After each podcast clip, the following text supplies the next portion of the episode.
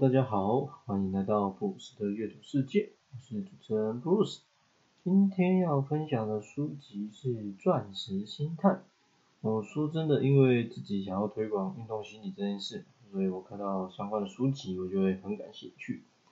不过当然不是每一本书或是运动心理相关的书看完之后，就会很有感觉，然后特别想要跟大家分享。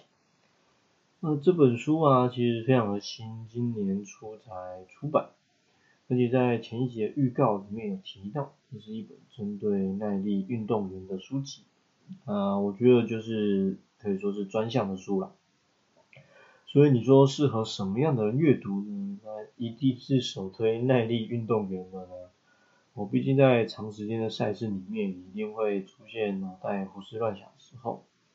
那可能是因为天气因素啦，因为器材因素啊，因为补给因素等等。那耐力赛事说是最考验人心跟心理素质的赛事，应该是没有需要 多说什么。对，那另外我其实也想要推荐给长时间固定工作的人看看这本书。然对我来说，我觉得运动也好，工作也好，是生命中的一个样子。那么既然如此，两者有个共通点，也就是长时间嘛，那也有一定互通的地方喽。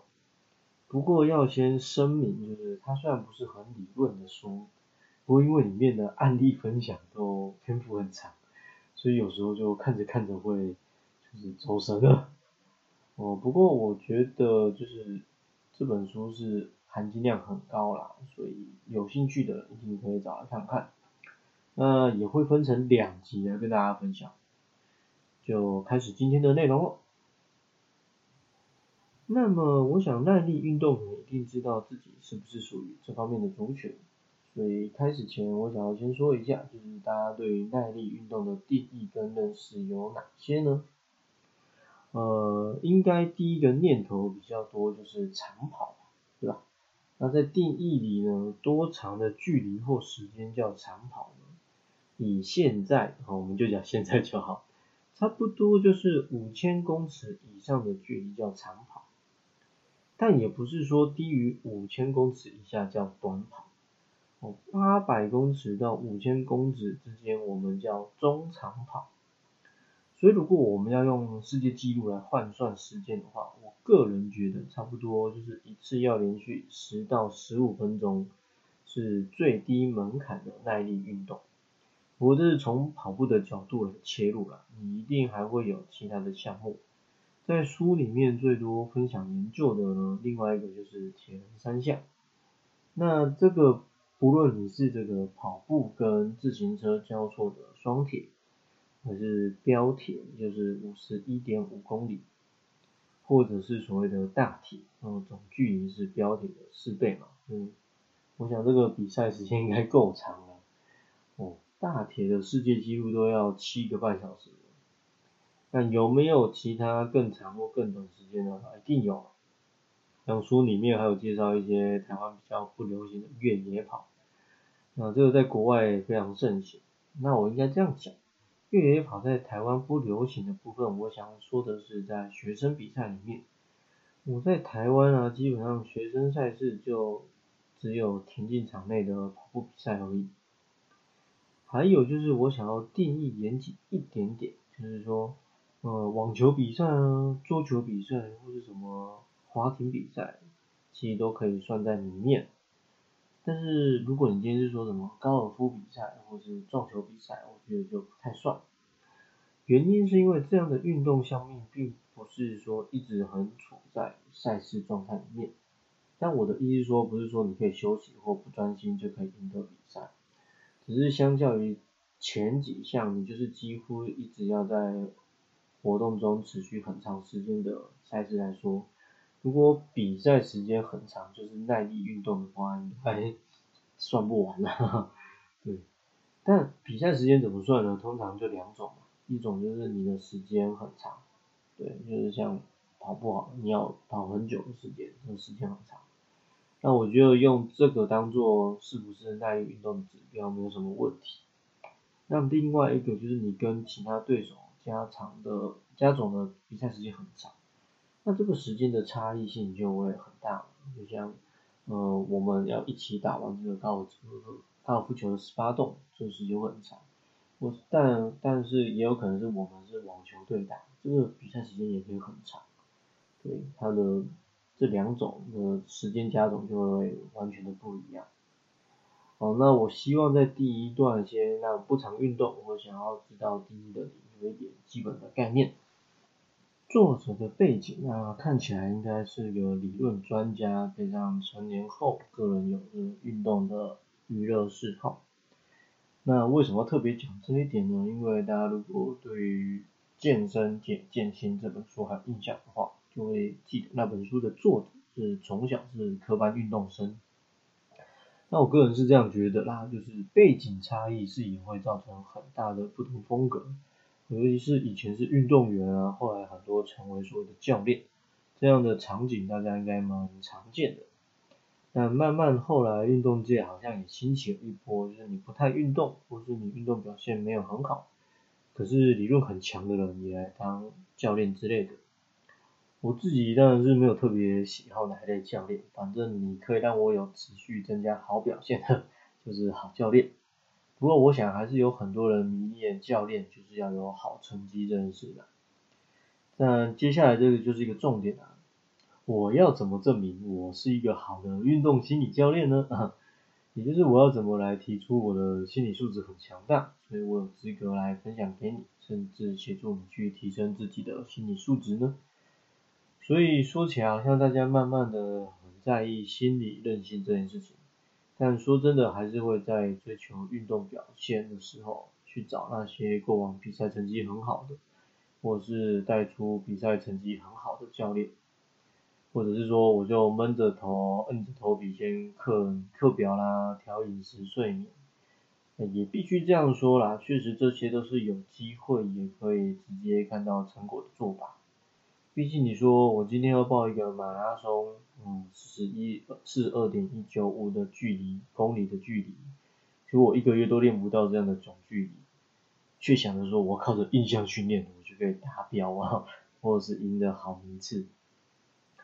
但我相信绝大数绝大多数的人是不会干这种，就是连基本概念都没有的事情。所以我想要先说这边这本书的重点之一，就是在说。在耐力运动里面呢，往往决定关键甚至胜负的，就是心理素质。那听起来可能很一般，或是真的有那么神奇吗？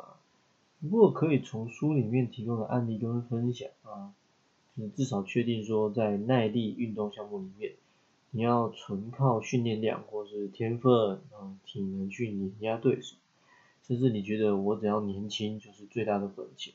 基本上这是一件不完全绝对的事情。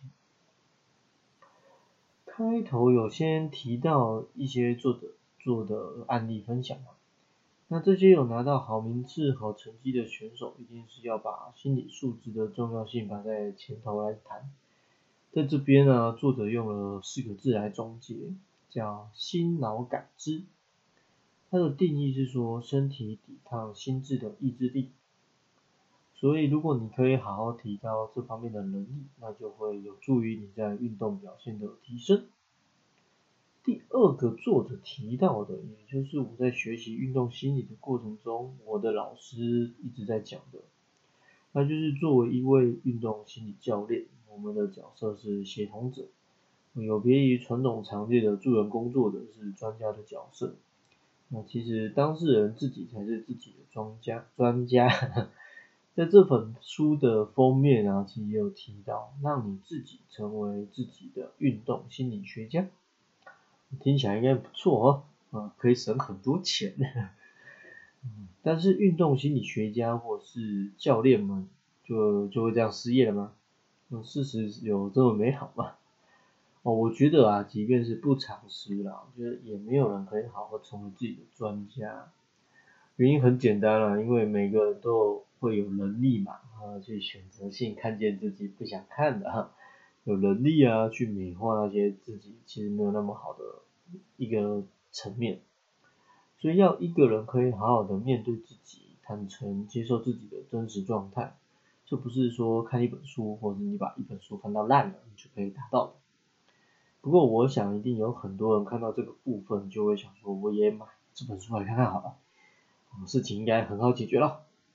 当然了，我做这个分享就是希望大家可以找这本书来阅读。不过成效跟产生的影响可以有哪些？我觉得就是看个人的。不过我很喜欢作者在这个章节给出的最后总结，就是讲那么多内容，其实我们就是想要看你的内心想法嘛。啊，你有多想赢？说多无益啊，这就是最简单也是最关键的一句话啦。那么就来开始谈谈书里面的东西吧。我上一段内容有提到了心脑感知这个部分。那说起来，作者有说这是从另外一位学者提出来的内容，叫心理生物模型。也就是在这里面的主轴是要透过大脑来整合身心。所以举例来说啊，我们常常都会听到所谓的力竭，但基本上不是你真的的力竭。也就是说，如果你对于身体有一些了解，或好了，你不知道也没关系。其实人们呢，本来就是会给自己做一些设限嘛。那这个设限呢，也不是我们主观要做的，是大脑主导的。所以，如果你觉得自己不行呢，是因为你超出了你愿意承受的范围。因此，为什么要提高心脑感知，而不是好好锻炼身体呢？呃，也有机会让运动表现持续延长或是变好吗？